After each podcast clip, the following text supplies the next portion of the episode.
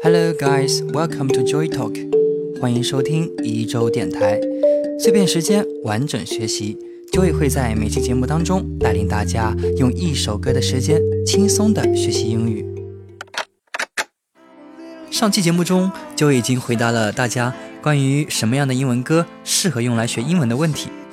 那么选好了适合的歌曲，接下来呢就一就要告诉大家怎么样去利用它来学习英文了。对于大多数刚接触英文歌的同学，可能都会有这样的体会，就是啊听过了很多，但是很少去看歌词，看过了歌词的也很难记得住，记住的呢也不太明白它是什么意思，这是什么原因呢？啊，其实很简单，是因为你没有像阅读中文那样去阅读过这些英文歌的歌词。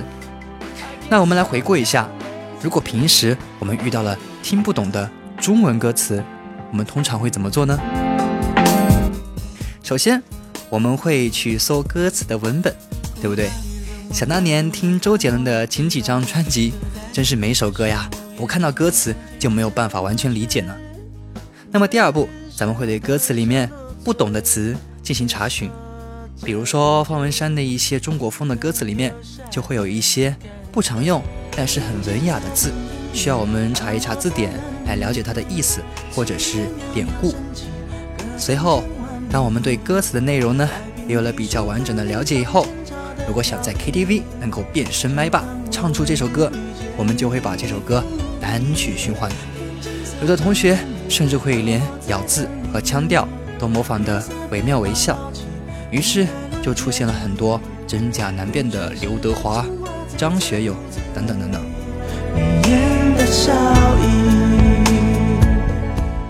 那么以上说的都不是废话，因为用英文歌学英文的原理啊，跟上面学中文歌是一模一样的。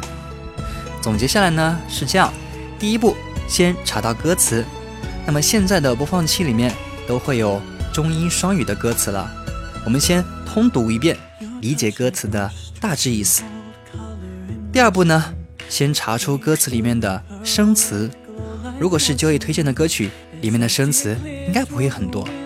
但如果是你自己喜欢的歌曲，那么生词的多少就无所谓了。嗯，查完生词以后，结合歌词的翻译去理解一些特殊的词组搭配。有些词组呢，在口语中会有和字面不同的意思，我们俗称为俚语。比如 on the house 就不是在房子的上面，而是说什么东西是免费的。理解的意思，嗯，就到了第三步。既然你喜欢这首歌，那就开始单曲循环洗脑吧。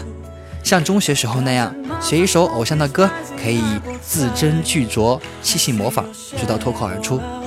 那么相信我，如果哪天某个场景中出现了歌词里面的句子，你一定就能够及时反应，甚至呢，用你熟知的句子，自然的进行交流了。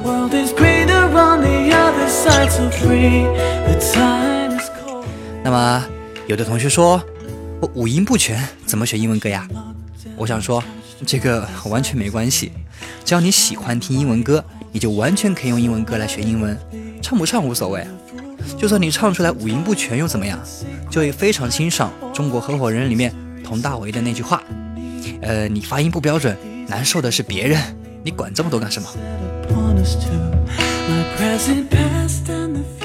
好，接下来的节目当中呢，就以除了给大家推荐好听的歌曲之外呢，还会继续回答同学们在学习中遇到的常见问题。欢迎继续关注节目的更新。另外，今天节目出现的歌曲呢，也会整理在网易云音乐的歌单里面，在一一周工作室的订阅号上发送“歌单”这个关键词就可以获取了。